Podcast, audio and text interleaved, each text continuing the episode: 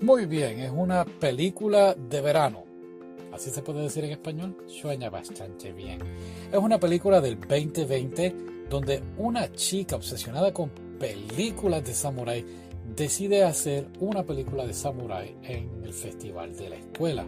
El problema es que está compitiendo con otra chica que está haciendo una película de amor. pero la de samurái estuvo mucho mejor. Lo que más me gustó de esta película es ver el proceso por la cual la niña que se llama Descalza, Descalza, ese es el apodo.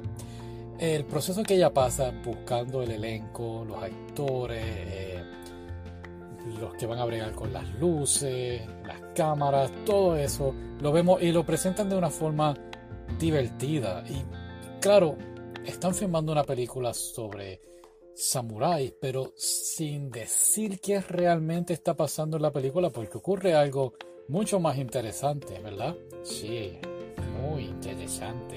Algo ocurre y no quiero decir de qué está ocurriendo, pero gira increíblemente la película. O sea, están filmando una película de samurai, pero a la misma vez está pasando esta otra cosa que afecta completamente a Descalza, a la directora, a la chica de la película, y se empieza a cuestionar si debería o no terminar de hacerla.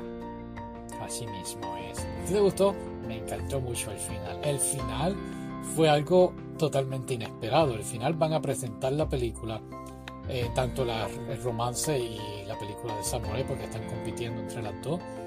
Y ocurre algo. La directora se da cuenta de algo y creo que es lo más emocionante que, que he visto en una película de producción bastante baja. Eh, inclusive, no estoy diciendo que es una película perfecta. En eh, la música, la música en la parte en el fondo eh, está muy mal sincronizada con algunas escenas.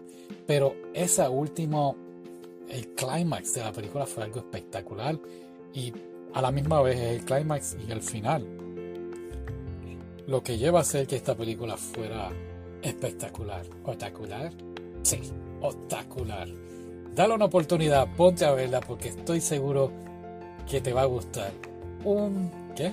Una película de verano. Sí. Si hay que trabajar en el. decirlo en español mejor. Eh, no es tu problema, tranquilo. Muy bien, ponte a verla y déjanos saber si te gustó.